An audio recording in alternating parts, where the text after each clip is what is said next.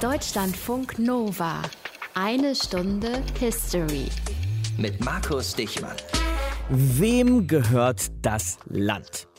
Oder anders gefragt, wem gehört am meisten davon? Und da muss man sagen, ganz vorne stehen die Bauern östlich der Elbe. Das war schon immer so und das ist heute noch so. Einem Bauern in Sachsen-Anhalt, in Brandenburg oder bei den Spitzenreitern in Mecklenburg-Vorpommern gehören 250, 260 oder sogar 275 Hektar Land im Durchschnitt, wohlgemerkt. Ich sage euch jetzt mal nicht, wie viele Fußballfelder das sind, das wird ja sonst immer gern gemacht, ein paar hundert übrigens, sondern ich sage euch, dass das viermal mehr ist als bei allen Bauern im Bundesdurchschnitt. 275 Hektar Land haben also die Bauern in Mecklenburg-Vorpommern. Die können allerdings längst nicht mithalten mit den 22.000 Hektar, die dem Fürsten Stolberg-Wernigerode gehörten, oder mit den 20.000 Hektar des Herzogs von Anhalt. Das waren die ostelbischen Junker zu Beginn des 20. Jahrhunderts. Und um die geht es heute hier in einer Stunde History. Auch um ihre abertausende Hektar Land östlich der Elbe. Denn es gab eine Zeit, da gehörte dieses Land nicht den ostelbischen Junkern, sondern allen. Und vor allem geht es heute um die Frage, warum das nicht funktioniert hat. Aus den prallgefüllten Schatzkammern der Menschheitsgeschichte. Euer Deutschlandfunk Nova-Historiker Dr. Matthias von Helfeld. Grüß dich, Matthias. Hi, mein Lieber, grüß dich. Und aus viel Land für wenige ostelbische Junker machte man viel Land für alle in der großen Bodenreform oder wir werden feststellen, den großen Bodenreformen in der DDR. Los geht's aber eigentlich, Matthias, schon vor der Gründung der DDR, nämlich nach dem Zweiten Weltkrieg im von der Sowjetunion besetzten Teil Deutschlands, der sogenannten Ostzone. Da kann man sagen, diese Ostzone, Matthias, unterschied sich eigentlich in allen Belangen von der Westzone. Ja, damit ist wirklich alles gesagt. Das war das krasse Gegenteil, vor allem gesellschafts- und wirtschaftspolitisch natürlich. In der späteren DDR, die 1949 gegründet wurde, genau wie die Bundesrepublik Deutschland, wurde dann alles nach sowjetischem bzw. stalinistischem Vorbild organisiert. Alles wird Volkseigentum, Großagrarier werden enteignet, wie du eben gesagt hast, Kleinbauern erhalten, dafür dann Grund und Boden. Und der Slogan dazu heißt Junkerland in Bauernhand. Also da sind wir mittendrin im real gewordenen Sozialismus. Land wird enteignet und neu umverteilt. Und das wurde auch konsequent durchgezogen. Ne? Ja, das kann man wirklich so sagen. Und dabei beriefen sich die Machthaber in der DDR, also die SED-Politiker, auf ein Programm der KPD, der Kommunistischen Partei Deutschlands, aus dem August 1930. Und da würde ich gerne einen Passus vorlesen, der lautet, mhm. wir werden die Herrschaft der Großgrundbesitzer brechen, werden ihren Grund und Boden entschädigungslos enteignen und den landarmen Bauern übergeben. Werden Sowjetgüter mit modernstem Maschinenbetrieb schaffen, die Arbeitsbedingungen des Landproletariats denjenigen der städtischen Arbeiterschaft gleichsetzen und viele Millionen werktätiger Bauern in den Aufbau des Sozialismus einbeziehen. Oh, tollstes also, Sozialistendeutsch. Wunderbar. Mhm. Damit war erklärt, was sie tun. Großgrundbesitzer werden also entschädigungslos enteignet. Manche werden zudem auch noch als Kriegsverbrecher oder NSDAP-Mitglieder eingestuft. Also es werden damit zwei Fliegen mit einer Klappe erwischt. Das hat aber alles nur funktioniert, weil man in der DDR den großen Bruder, die Sowjetunion, im Rücken wusste. Ja, die hat die schützende Hand darüber gehalten, kann man vorsichtig sagen. Und die hat es durchgedrückt, kann man etwas aggressiver sagen. Es sollte eine, Zitat, gerechtere Umverteilung des Bodens durch Enteignung stattfinden. Also aber die sogenannten Neubauern, die den Grund und Boden bekommen hatten, die hatten oftmals überhaupt keine Ahnung, was sie damit anfangen sollten. Die Betriebe waren zu klein, um rentabel zu sein. Also wurde dann alsbald Druck ausgeübt, um in die landwirtschaftlichen Produktionsgenossenschaften zu kommen, kurz LPG. Denn die Sowjetunion wollte solche LPG als Folge der Bodenreform und das Ziel war eine dringend notwendige Spezialisierung in der gesamten Agrarwirtschaft und, das macht man heute im Übrigen auch noch, mit einem Satz Maschinen mehrere Höfe bewirtschaften. Okay, aber so viel Spoiler muss jetzt an der Stelle vielleicht schon mal erlaubt sein, Matthias. Wir werden uns noch eine ganze Sendung lang damit befassen, aber wir kennen ja alle das Schicksal der DDR. Funktioniert hat das alles nicht. Da muss man wirklich sagen, mit großem Ausrufezeichen, es hat überhaupt nicht funktioniert. Und der Druck, den eigenen Betrieb dann aufzugeben und in eine solche LPG einzutreten, der war so groß, dass es häufig zu Selbstmorden kam und dass viele Bauern vor dem Mauerbau 1961 in den Westen geflohen sind, um eben nicht kollektiviert zu werden. Dennoch wird 1961 verkündet von Walter Ulbricht, dem starken Mann in der DDR, dass die Vollkollektivierung abgeschlossen sei. Und davon war etwa ein Fünftel der Bevölkerung der DDR betroffen. Von ostelbischen Großjunkern zur Vollkollektivierung. Darum geht es heute hier in einer Stunde History. Man hat also ein Stück Land, das man bewirtschaftet, mit den eigenen Händen hegt und pflegt. Oder, jetzt mal kleinbäuerliche Romantik beiseite, man ist ostelbischer Junker und hat riesige Gehöfte und tausende Hektar Land. Dann verändert sich aber alles. Erst kommt der Krieg, dann die Sowjets und dann ein sozialistisches Deutschland namens DDR. Wieso ein Bauer dann sein Land verlor, das erzählt uns jetzt für eine Stunde History unsere Autorin Grit Eggerichs. Sommer 1945. Der Krieg ist vorbei. Östlich der Elbe, in der sowjetischen Besatzungszone, wollen die Kommunisten ein neues Deutschland aufbauen. Die Legende sagt, dass ein führender Funktionär der KPD später der SED, in diesem Sommer die Landarbeiter des Ritterguts Burg Chemnitz besuchte. Der Mann, der da mit den Bauern sprach, war Walter Ulbricht. Die Knechte berichteten ihm, dass sie noch immer die Äcker des Barons von Bodenhausen bewirtschafteten und ihm Pacht dafür zahlten, so wie es seit Jahrhunderten üblich war. Und warum nehmt ihr nicht den Boden, den ihr bestellt und bearbeitet habt, in eure Hände? fragte Walter Ulbricht. Walter Ulbricht erklärte den Bauern, dass es keine Demokratie im Dorf geben könne, solange der Gutsbesitzer kommandiere und dass die Enteignung des Barons der erste Schritt zur demokratischen Ordnung sei. Diese Geschichte wurde 1970 im Rundfunk der DDR erzählt, zum 25. Jahrestag der Bodenreform, bei der Grund und Boden auf einer Fläche fast so groß wie Nordrhein-Westfalen die Eigentümer wechselten. Das neue Leben muss anders werden als dieses Leben. Gutsherren mit einem Landbesitz von mehr als 100 Hektar mussten laut Verordnung ihren Besitz komplett abgeben. Nicht nur das Land, auch Häuser, Ställe und alles, was sich darin befand. Die Adelsfamilien wurden verbannt. Auch Nazi-Aktivisten wurden enteignet. Wer dazu zählte, bestimmte die KPD. Entschädigungen gab es keine. Die Junker, die Großagrarier, die haben das Land von den Bauern auch nicht abgekauft, sondern die haben es ihnen weggenommen. Jahrhundertealtes Unrecht wird wieder gut gemacht. Und sei es mit einer neuen Ungerechtigkeit. Walter Ulbricht wusste, wie die Übergriffe gegen den alten Adel zu rechtfertigen waren. Was wir machen, das ist doch nur ein Akt der Gerechtigkeit, wenn wir den Arbeitern und Bauern sagen, so, Jetzt schaffen wir mal Ordnung und jetzt bekommen die Bauern das Land wieder zurück. KPD und sowjetische Militäradministration waren sich einig. Und auch der CDU-Vorsitzende Andreas Hermes wollte die Enteignung. Aber er plädierte für Entschädigung und für Rechtsstaatlichkeit.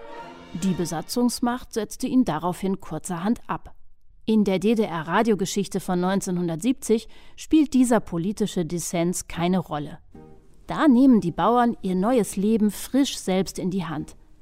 Der Bürgermeister der Gemeinde bei Burg Chemnitz erzählt, wie sie die Flächen absteckten. Wir haben die Fehler eingeschlagen, den Namen dran geschrieben, denn bewirtschaftet. Haben wir stehen in der gegenseitigen Hilfe. Also alle haben mitgearbeitet, ohne den Baron. Denn den haben wir ausgejagt. Und wer bekam das Land? Die Regelungen darüber legte jede Provinzverwaltung individuell aus. 1946 besuchte ein Reporter des Rundfunks in der sowjetischen Besatzungszone die Gemeinde Mücheln bei Halle. Herr Bürgermeister, wie ich gehört habe, ist die Aufteilung dieses Gutes durch Sie vorgenommen worden. Aufgrund des Aufteilungsgesetzes haben wir die Bewerber zusammengefasst und überprüft. Wer seit jeher nichts getaugt hat, wurde als Siedler von uns abgelehnt, weil wir nur gesunde Betriebe schaffen können. In den 1940er Jahren konnte man allerdings noch so fleißig sein. Es war wirklich schwer, aus dem Nichts einen landwirtschaftlichen Betrieb zum Laufen zu bringen. Vielen Neubauern fehlte auch das Know-how, und nicht alle hatten auf ihrem Stück Land überhaupt ein Haus zum Wohnen. Diese Probleme klangen 1946 in den Medien, wenn überhaupt, nur leise an. Was mich fast nicht schlafen lässt, ist die Maschinenfrage sowie Saat- und Düngerbeschaffung. Aber auch diese Fragen werden wir gemeinsam lösen. Bei allem Optimismus und aller Solidarität zwischen Alt- und Neubauern, manche gaben einfach auf und zogen Richtung Westen. Auch diese Geschichten wurden in der sowjetischen Besatzungszone nicht erzählt. Familie Engler berichtet dem Reporter nur Gutes. Weil wir durch die Bodenreform eigenes Land bekommen haben, fühlen wir uns jetzt so richtig als freie Bauern auf unserer eigenen Scholle. Da werdet ihr nun fleißig euren Eltern mithelfen bei der Frühjahrsbestellung, ja? Ja! Also, die Bodenreform war willkürlich und undemokratisch. Aber sie hat Hunderttausenden Flüchtlingen und Landarmen zu Eigentum verholfen. Wer nicht verkauft hat, besitzt seine Scholle noch heute. Daran änderte sich auch mit der Kollektivierung in der DDR oder durch die Vereinigung mit der Bundesrepublik nichts. Bodenreform und Enteignungen Sowjetunion und DDR. Grit Eggerichs mit der Geschichte. Jeder Fünfte war mit an Bord. Jeder Fünfte im ganzen Land. Ab den 1960er Jahren war ein Fünftel der DDR-Bevölkerung irgendwie Teil der landwirtschaftlichen Produktionsgenossenschaften, kurz LPG. Grund und Boden war also ja, mehr oder weniger erfolgreich kollektiviert worden, wie es das sozialistische Regime vorgesehen hatte. Und darüber reden wir jetzt nochmal mit Dr. Jens Schöne, stellvertretender Berliner Aufarbeitungsbeauftragter. Grüße Sie, Herr Schöne. Ich grüße Sie, hallo. Jeder fünfte Bürger steckte irgendwie mit drin, Herr Schöne. Da wurde diese praktisch noch sehr junge DDR also sehr auf links gekrempelt, kann man das so sagen? Das kann man durchaus so sagen, denn die Pläne, die letztendlich zu den landwirtschaftlichen Produktionsgenossenschaften führten, die kann man schon in den sozusagen Klassikern des Marxismus-Leninismus nachlesen. Mhm. Also Marx, Engels, Lenin hatten da äh, schon detaillierte theoretische zumindest Pläne entwickelt, was passieren sollte. Also insofern ja. Es begann ja praktisch 1946 mit der Bodenreform. Wen hat die damals besonders berührt? Die Bodenreform beginnt im September 45 mit den ersten Bodenreformverordnungen und zieht sich dann bis 1948 hin. Mhm. Berührt waren natürlich im Wesentlichen alle, die betroffen waren. Und da gab es zwei Seiten. Einerseits die im Rahmen dieser sogenannten Reform enteignet wurden und dann aber natürlich auch diejenigen, die, die da Land bekamen. Konkret reden wir darüber, dass etwa 11.000 Betriebe entschädigungslos enteignet werden. Das sind einerseits diejenigen, von denen man sagt, das seien äh, Nazi- und Kriegsverbrecher, andererseits aber auch alle Betriebe, und ich betone alle Betriebe, die größer als 100 Hektar waren, die wurden äh, pauschal enteignet, entschädigungslos enteignet. Die Besitzer verloren nicht nur ihr Land, sondern auch ihr ganzes persönlichen Besitz, wurden umgesiedelt. Also die waren in aller Härte betroffen.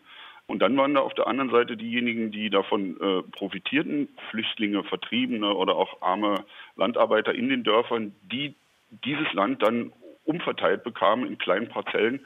Also insofern haben wir hier eine doppelte Geschichte. Brutale, dramatische Enteignung auf der einen Seite, eine im Zweifelsfall lebenserhaltende Maßnahme durch die Erlangung von etwas Grund und Boden auf der anderen Seite.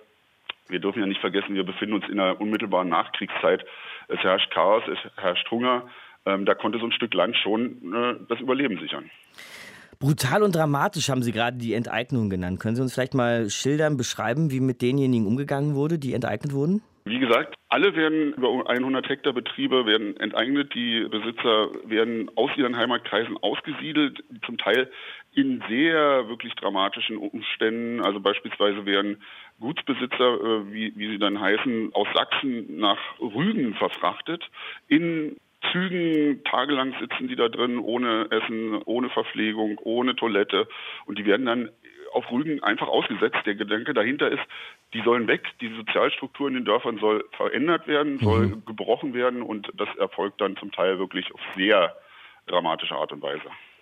Meine nächste Frage ist dann an der Stelle beinahe zynisch. Aber wenn man sich das mal überlegt, Herr Schöne, dass ungefähr 560.000 Leute dann ein Stück Land bekommen hatten, von dem Land, das vorher nur einigen wenigen Großgrundbesitzern gehörte. Wir reden hier von Enteignung, klar, aber auf der anderen Seite war das System vorher unglaublich ungerecht und diese Großgrundbesitzer auch unsagbar mächtig. Wie kann man das beurteilen? Wie ich schon sagte, es gibt zwei Seiten dieser Bodenreform Einerseits eben diese äh, Umverteilung an viele Leute, für die das äh, Überleben sichern konnte in dieser konkreten Situation. Aber wir dürfen eben die andere Seite auch nicht vergessen. Und ein weiteres Problem ist einfach, dass diese Umverteilung wirklich eine politische Entscheidung war, die war ökonomisch unsinnig. Da sind sich heutzutage auch alle ernstzunehmenden Historikerinnen und Historiker einig. Mhm. Äh, es ging nicht darum, in erster Linie, das betone ich, die vielen kleinen Leute zu versorgen. Es ging vor allem darum, die großen zu, wenn man das jetzt mal so sagen darf, entsorgen aus den Dörfern. Und insofern steht dahinter auch sozusagen eine hehre Absicht, aber die steht nicht im Vordergrund, das muss man klar sagen. Mhm. Der Zweck war also, wie sagt man das so schön, der real gewordene Sozialismus, den tatsächlich umzusetzen?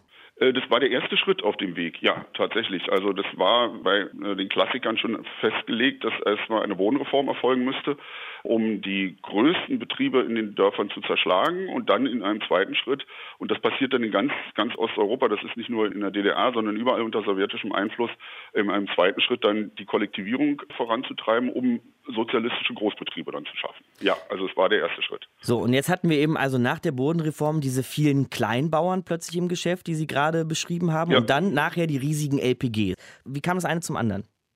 Wie gesagt, es ist in der Theorie festgeschrieben und die Frage ist nur, wann wird das praktisch umgesetzt? Tatsächlich äh, äh, sozusagen scharren die ostdeutschen Kommunisten äh, schon fleißig mit den Hinterfüßen, um das fortzusetzen, die Kollektivierung in Gang zu setzen. Aber darüber thront natürlich Moskau, Stalin, der das ausdrücklich untersagt, weil er noch Ambitionen hat Richtung Westdeutschland. Er schielt aufs Ruhrgebiet, mhm. will da Einfluss nehmen und deswegen darf in der DDR auf Anweisung aus Moskau der Sozialismus nicht aufgebaut werden. Und das kippt dann äh, 1952. Da will man erstmal äh, langsam machen, um denen im Westen keine Angst zu machen? Oder was ist da die Motivation? Das ist die Motivation. Man Aha. möchte noch nicht die völlige Abschottung haben gen Westen, sondern zu dem Zeitpunkt gibt es ja auch noch die Einheitsrhetorik aus dem Osten, von wegen Deutschland sollte vereinigt werden, aber natürlich unter den Bedingungen, die sich Stalin vorstellt. Als klar wird Anfang 1952, da spielen diese berühmten Stalin-Noten eine Rolle, dass das nicht klappen wird, weil die Westalliierten ihr Territorium ebenso mit anderen Mitteln aber ebenso festhalten, wie, wie Stalin sein Einflussgebiet. Als das klar wird, dann gibt er aus Moskau das äh, grüne Licht zum Aufbau des Sozialismus. Und zum Sozialismus auf dem Lande gehört ganz definitiv ohne jeden Zweifel für äh, die Beteiligten die Kollektivierung. Und die bricht dann sozusagen 1952 los. Sagt Dr. Jens Schöne, stellvertretender Berliner Aufarbeitungsbeauftragter. Danke fürs Gespräch, Herr Schöne. Gern.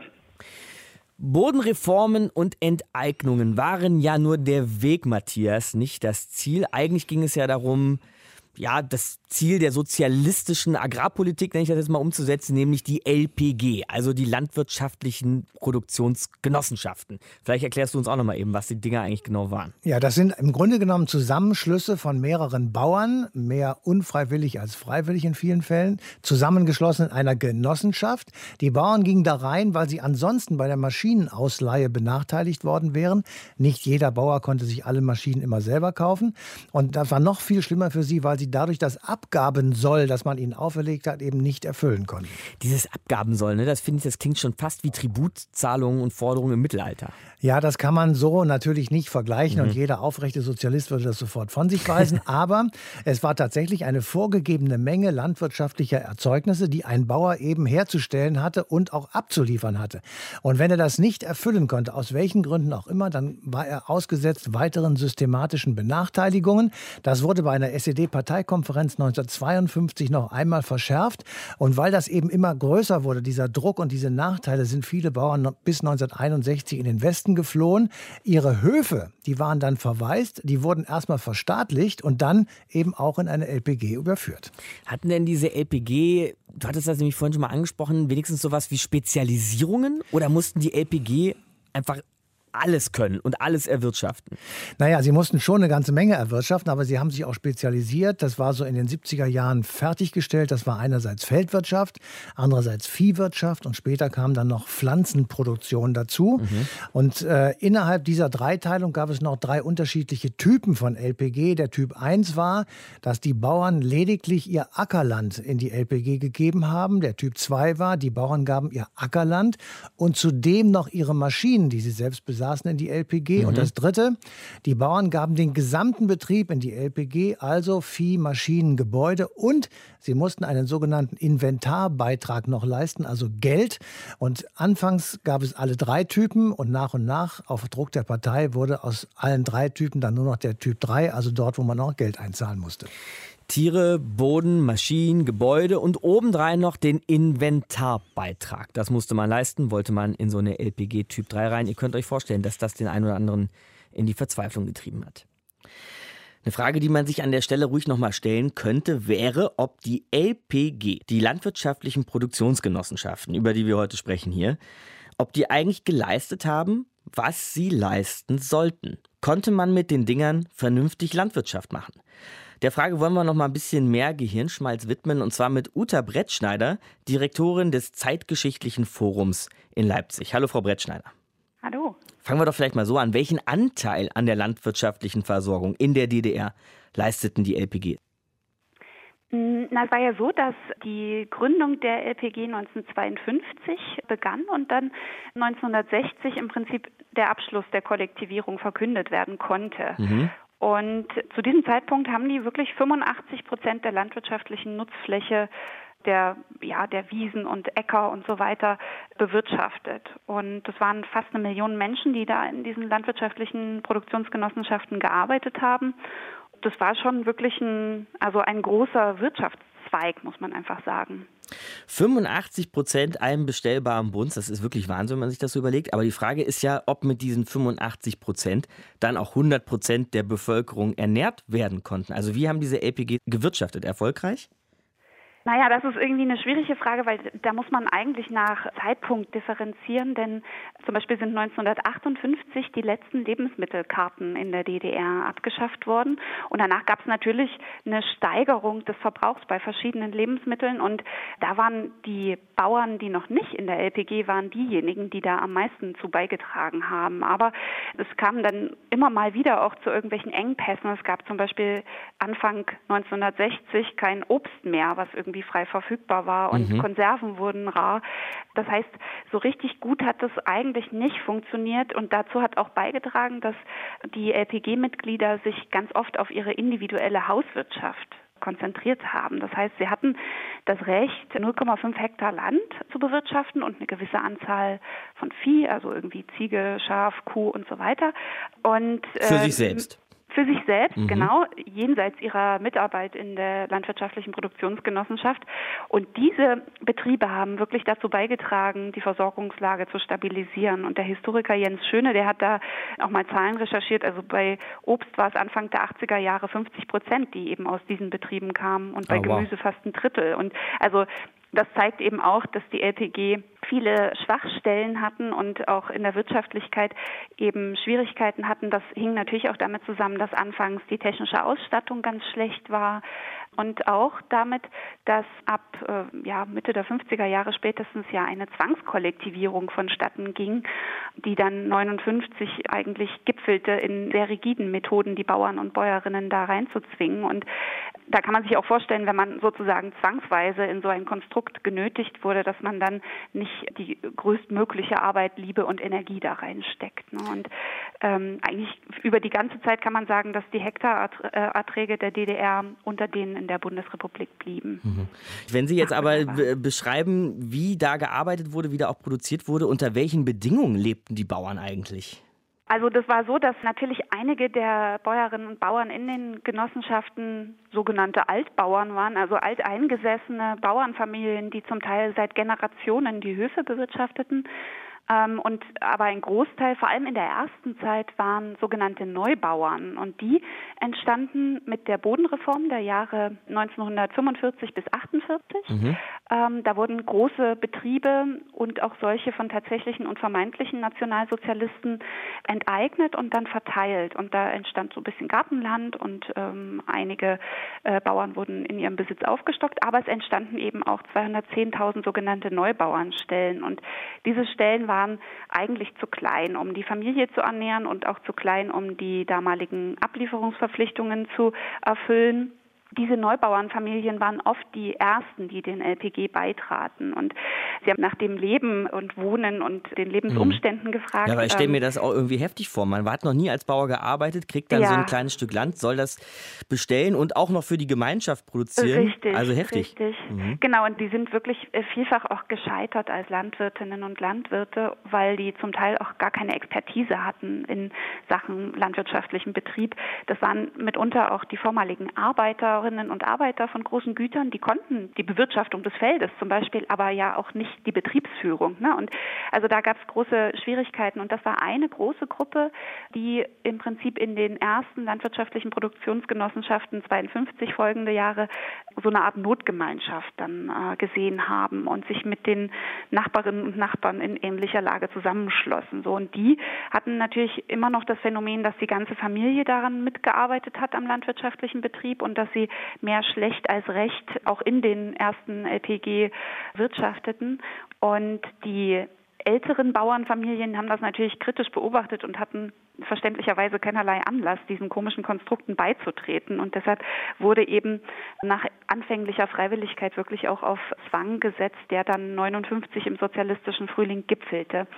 Und wie wurde denn dieser Zwang ausgeübt tatsächlich? Also wie wurden die Leute reingezwungen in die LPG? Also zum einen hat man eben diese größeren Bauern und auch die alteingesessenen Bauernfamilien drangsaliert. Man hat denen äh, den Zugang zu bestimmten Dienstleistungen verwehrt. Man hat sie bei der Verteilung von Saatgut benachteiligt und hat ihnen so eigentlich ihre Existenz als Bauer und Bäuerin erschwert. Und zum anderen hat man dann aber wirklich auch sogenannte Werbebrigaden in die Dörfer entsandt, die tatsächlich zum Teil mit Lautsprecherwagen durch die Dörfer zogen. Es gab Flugblätter, auf denen zu lesen war, welche Bauernfamilien noch nicht beigetreten sind und damit den Fortschritt verhindern. Es gab Strafandrohungen, es gab äh, willkürlich verteilte Ablieferverpflichtungen, unter denen die Familien sehr litten und es gab äh, sogar Verhaftungen. Und das waren, also man hört da immer von Zeitzeuginnen und Zeitzeugen, dass man sich eben auch versteckt hat oder die Kinder vorgeschickt hat oder dieses irgendwie versuchte zu umgehen. Das war allerdings wirklich auch diese heiße Phase der Zwangskollektivierung 59 war auch die Zeit, in der äh, Selbstmorde und die sogenannten Republikfluchten exponentiell anstiegen. Und Republikfluchten heißt die Leute haben sich vor Mauerbau 61 noch schnell vom Acker gemacht. Genau das. Und vom Acker im wahrsten ja. Sinn des Wortes. Ja, das muss man äh, wirklich so sagen. Also da sind viele, die diesem Druck nicht nachgegeben haben in der Form, dass sie sich in die Genossenschaft haben zwingen lassen, sondern die einfach mit den Füßen entschieden haben und in den Westteil des Landes gingen, noch bevor 61 die Mauer gebaut wurde. Von denen, die gegangen sind, sich vom Acker gemacht haben, wie wir eben gesagt haben, was ist denn mit deren Land passiert dann eigentlich? Es gab äh, ja drei Typen von LPG und es gab irgendwie das zeitgenössische Zitat LPG Typ 4, die Menschen weg, der Boden hier. Ähm, das heißt, ähm, okay. das war so der Umgang mit dem Phänomen, was natürlich wahrgenommen wurde. Und diese verlassenen Höfe, die hat man devastierte Flächen benannt und die wurden zunächst in so eine Zwischenbetriebsform überführt. Das waren die örtlichen Landwirtschaftsbetriebe, ÖLB. Man liebte ja auch griffige Abkürzungen.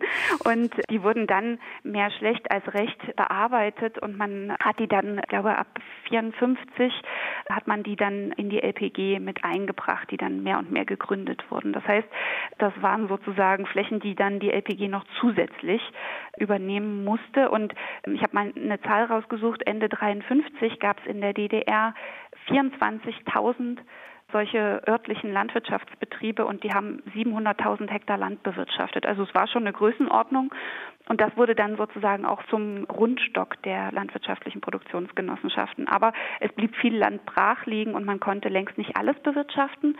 Und 1953, also das sind ja immer wirklich äh, unterschiedliche Zeitpunkte, zu denen sich da die Situation in den Dörfern der DDR auch änderte. Da gab es nach dem 17. Juni den sogenannten neuen Kurs und da durften auch geflohene Landwirte und Landwirtinnen ihr Land zurückfordern.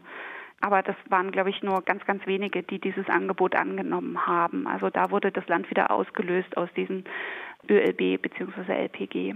Uta Brettschneider ist Direktorin des Zeitgeschichtlichen Forums in Leipzig. Jetzt gerade habt ihr sie gehört in einer Stunde History. Frau Brettschneider, vielen Dank fürs Gespräch. Sehr gern.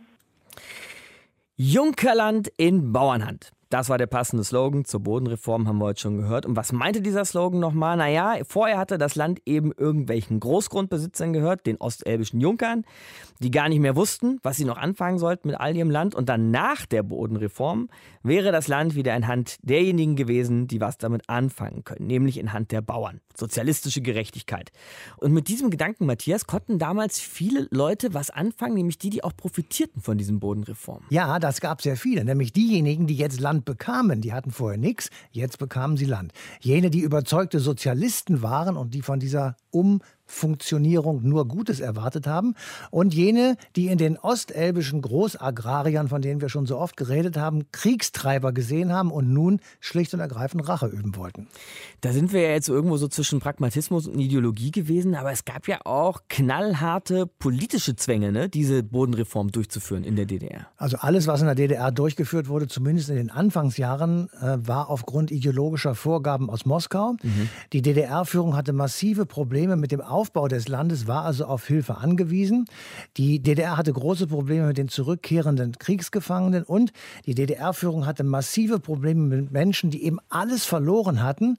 Und jetzt standen sie vor der Frage, wie kriegen die eine neue Existenz und wie sollen sie gleichzeitig dabei helfen, die DDR aufzubauen, auch wenn sie eben selbst teilweise überhaupt keine Ahnung hatten, wie man Landwirtschaft und Viehzucht in einem großen Bauernhof organisiert und nicht nur als Bauer auf dem Feld arbeitet. Nee, das lernt man nicht von heute auf morgen. Aber man muss festhalten, genau die Bodenreform, also die Enteignungen und die landwirtschaftlichen Produktionsgenossenschaften, das waren nicht etwa sozialpolitische Maßnahmen, sondern es war die totale Umwandlung einer Gesellschaft. Man könnte auch sagen, es war einfach Klassenkampf.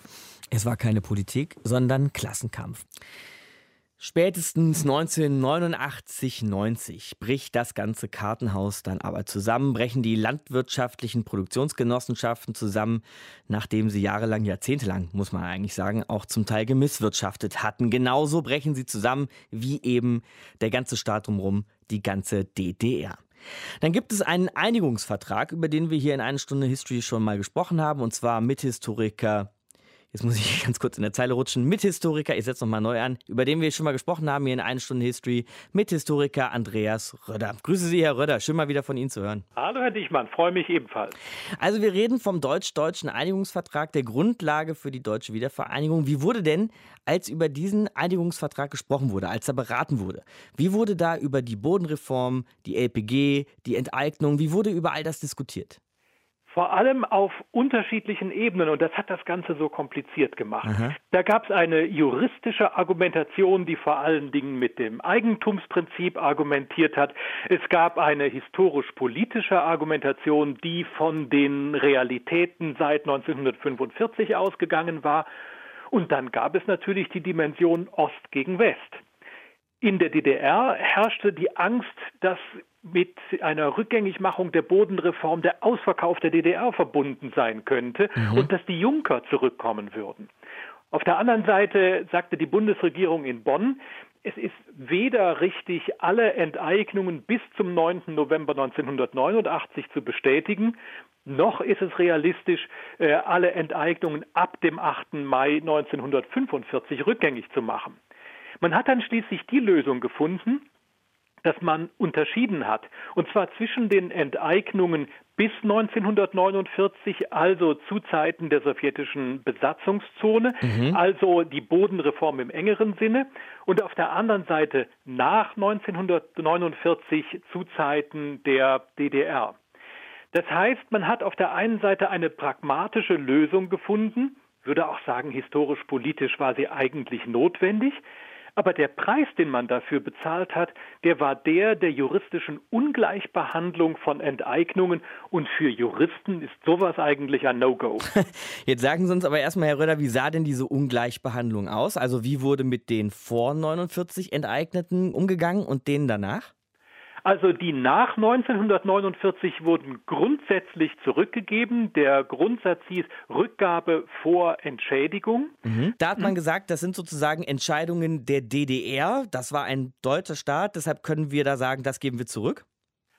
Ja, da spielen juristische Gründe eine Rolle, äh, weil man sagen konnte, das war die DDR, das geben wir zurück. Sie können auch sagen, der Eigentumsartikel des Grundgesetzes kann sich ja eigentlich nur auf die Geltungsdauer des Grundgesetzes beziehen, also vor 1949 äh, gar mhm. nicht gelten. Aber Sie merken, wir sind natürlich schon im Bereich der juristischen Spitzfindigkeiten. Aber hallo. Und aha. natürlich war die Bodenreform die ganz große Nummer, die nochmal eine ganz andere Dimension aufgerufen hätte, wenn man angefangen hätte, hier nach dem Prinzip Rückgabe vor Entschädigung vorzugehen. Die Bodenreform selber wurde aber, da habe ich diesen schönen Ausdruck gefunden, als bestandskräftig bezeichnet, richtig? Ja. Wie hat man das begründet? Das ist auch so eine Räuberpistole gewesen. Man hat nämlich offiziell gesagt, die Bundesregierung wusste natürlich, dass sie mit dieser Ungleichbehandlung der unterschiedlichen Enteignungen ein Problem hat. Deswegen hat man dann gesagt, dass die Bodenreform nicht rückgängig zu machen eine Bedingung der Moskauer Regierung sei, damit die Sowjetunion überhaupt der deutschen Wiedervereinigung zustimmt. Mhm. Jetzt gibt es tatsächlich eine das Meldung der sowjetischen Nachrichtenagentur TASS, und ein sowjetisches Memorandum aus dem März und aus dem April 1990. Aber äh, das ist, wenn man genau hinguckt, mehr oder weniger von der DDR-Regierung bestellt gewesen und dass das eine wirklich echte Bedingung der Sowjetunion für die Zustimmung zur Wiedervereinigung gewesen wäre, das kann man eigentlich nicht behaupten. Nein, es ging der DDR-Führung darum, den Ausverkauf, den sogenannten Ausverkauf, der zu diesem Zeitpunkt befürchtet wurde, zu verhindern und den Rechtsfrieden, wie Lothar de Maizière sagte, in der DDR zu wahren.